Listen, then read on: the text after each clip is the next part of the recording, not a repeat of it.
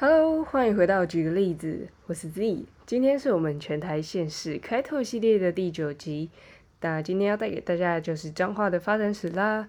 说到彰化，大家都会想到什么呢？身为北部人，很经典的回忆就是毕业旅行一定会去的鹿港老街啦。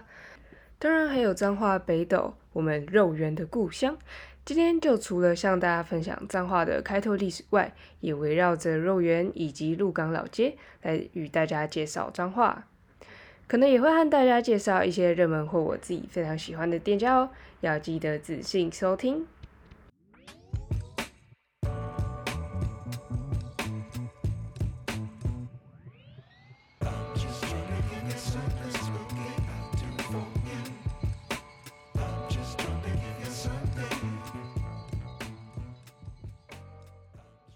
那不免俗的，我们还是要来介绍一下彰化这个名称的由来。彰化是一个古迹城市，清朝初期的时候，这里还被称为半县，隶属于诸罗县。那古地名半县呢，是采自平埔族半县社的音译。清朝政府为了彰显黄化政策之意，当时福建巡抚的王绍兰。在建县的碑记中，更有了“保存保民，张胜天子，披沧海宇之画”等等的句子。而一六六一年，郑成功奉明朝宗室，率领军民来台，建立了东宁王国，对台湾西部实施统治，设置承天府、万年县与天兴县。当时的彰化县全境隶属于天兴县。但还没有实质管辖这个地方。后来在康熙年间，有福建的泉州人施长岭、杨志生、吴洛等大垦户大肆招来闽粤的各户，从事凿穿竹壁，以彰化为中心，向四周开垦荒埔。那这些闽粤移民呢，就由鹿港登陆，或者是从南部北上。使得原有的平埔族部落渐渐的被汉人所取代了。康熙二十三年的时候，福建沿海居民相继东渡来垦殖。那在雍正元年，清朝因为朱玉贵事件，为了巩固他的统治，从诸罗县分出大甲溪以南、虎尾溪以北的土地，设置了彰化县。其县名由福建巡抚的王绍兰之彰化县城碑记中有提到。识货众心，保臣保民，彰显天子，披沧海鱼之化语，可知含有彰显皇化之意。从此才称为彰化。由于接近中国大陆，以鹿港为贸易要冲，当为腹地的彰化，遂成为了彰化政治、文化、商业的中枢。清代统治时期，行政区的划分单位为堡，像今。彰化县就划分为十三个堡，而其中县东堡大部分以猫罗堡之小部分地方，即为今日的彰化市。一八九五年日本据台后，因为开辟道路，清代旧城尽毁，当时彰化被改属台中。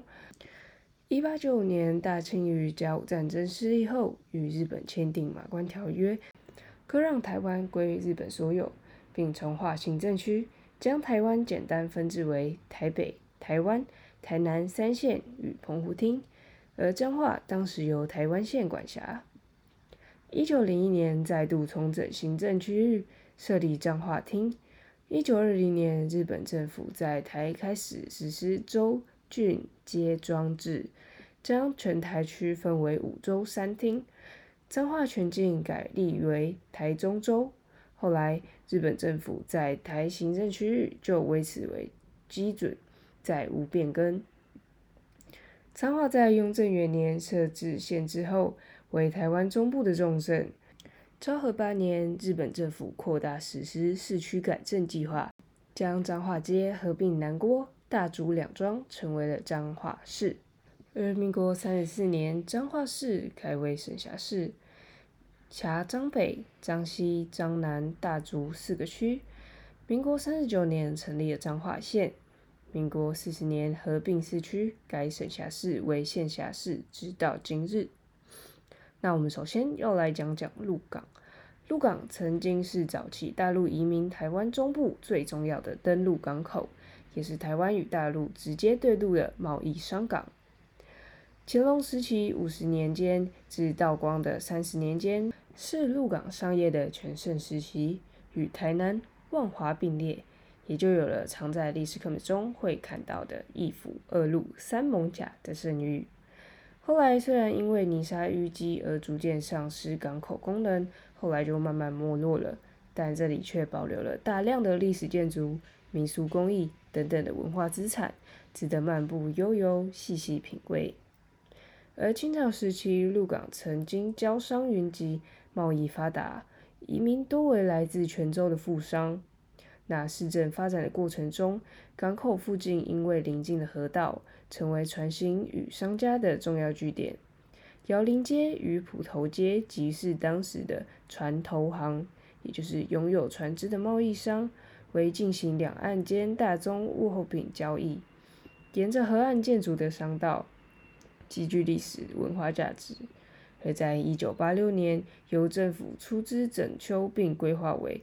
鹿港古迹保存区，相较于台湾多处保留日据时期历史建筑的老街，鹿港老街可谓说是全台唯一保存最完整的清代闽式建筑的古市街。为了配合古市古香的街屋，当地居民将昔日的传统行变身为传统美食、铜玩或民俗艺品店。而鹿港其中最著名的小吃之一。同时，也是我最想和大家推荐的，就是面茶。科普一下面茶，传统面茶是用面粉、猪油、油葱和糖糖拌炒而成，但现代人注重养生，大多改由芝麻、杏仁和植物油代替。而面粉炒熟之后，再用热水以一比一的比例冲泡成糊状。而面茶的由来，据说是早期台湾物资贫乏时，只有富贵人家买得起奶粉，穷人家当然就吃不起啊，只好自己发挥创意，把美军发放的面粉拿来炒熟，充当纸鸡的餐点或替代奶粉的婴儿食品。在鹿港有很多传统贩卖的面茶或其他糕点的店家。除了这些经典的面茶店外，我想向大家介绍一家面茶与串冰结合的现代创意店家，就叫做面面茶茶。在店里有许多将面茶结合冰品的创意料理。如果有人不敢尝试面茶，我认为面面茶茶是一个尝试的好选择。那面茶其实自己有两种说法那自己水要加多少啊？一比一，完全就是看你个人当下想吃什么。但我自己比较不喜欢水太多，我喜欢水少少，然后吃起来干干的，然后有点糊糊的的这样子的面茶。好，回到正题，当然除此之外，我也觉得鹿港老街在我心中是数一数二，我会想再回访的老街。除了面茶以外，红砖地啊、天后宫，充满童年的回忆，干嘛点很适合与家人共同去游玩的地方，推荐给你们。那都说到了老街，当然还是要提到一下彰化的美食啦。那相信大家对肉圆这个食物都有各自的见解吧？到底是炸派还是要蒸派？那今天就来告诉大家肉圆的由来，以及为何会出现两种不同料理肉圆的方式。北斗是肉圆的发源地，老一辈的北斗人说，我们小时候在吃肉圆时。彰化肉圆还不知道在哪里嘞。北斗的第一颗肉圆是用来救灾的。肉圆生老板范正生说，在一八九八年，北斗发生大火灾，范正生的祖父范万居创造了第一颗咸味肉圆，而全台首圆以地瓜粉加水调制成糊状，包成以元宝元宝的形状，分给灾民吃，成为了肉圆生。肉圆瑞的源头，肉圆从荤贵的状态，经过了数代相传，随着百姓生计回稳，饮食自然走向了精致化。原本的素贵，添加了菜与调味，演变到后来开始填入馅料。可是肉圆皮最原始的材料是地瓜粉，但地瓜粉吹起来没有口感，本身又没滋没味的。这以上几点呢，都让我们的地方妈妈非常的不满意，索性人们就把地瓜糊从浅碟挖出，爱包多少料就包多少料。为了改善口感的缺点，地方妈妈们又绞尽脑汁想出用油炸的方法来增添嚼劲。既然要下油锅，自然就会把分柜从碗里面请出来。而徒手动作对表面形成的重伤害，使得肉圆有明显的三掐痕。这特征在肉圆的发源地四代老店肉圆瑞或肉圆生可见。那正是肉圆脱离碗的限制，正是与蛙柜分道扬镳的证明。三掐痕肉圆代表着肉圆从皮厚料少走向皮薄料多。而把肉圆从碗挖出来的做法到底有多重要呢？这个动作乍看很不起眼，是以为这却是把肉圆推上南征北炸派系之战的导火线。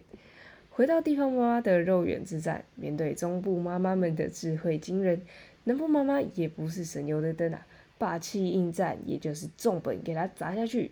既然地瓜粉蒸糊这口感有点不太好，那提高在米粉的比例下不就好了吗？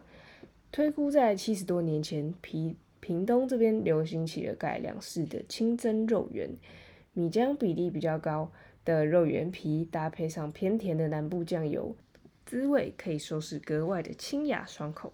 那你喜欢什么样的肉圆呢？欢迎跟我们留言分享啊！那说到肉圆跟蛙贵啊。在这里完全不会有派系战争，因为我本身就不是那么喜欢的蛙贵还有肉圆。好，那今天就是脏话篇的内容啦。不晓得大家听了这么多，有没有想更想要到彰化去旅游呢？趁着暑假规划彰化一日游，与家人到彰化吃肉圆，还有到鹿港老街去吃一下面茶吧。不说了，我先去泡一杯面茶喝。举个例子，我们每周六见，拜拜。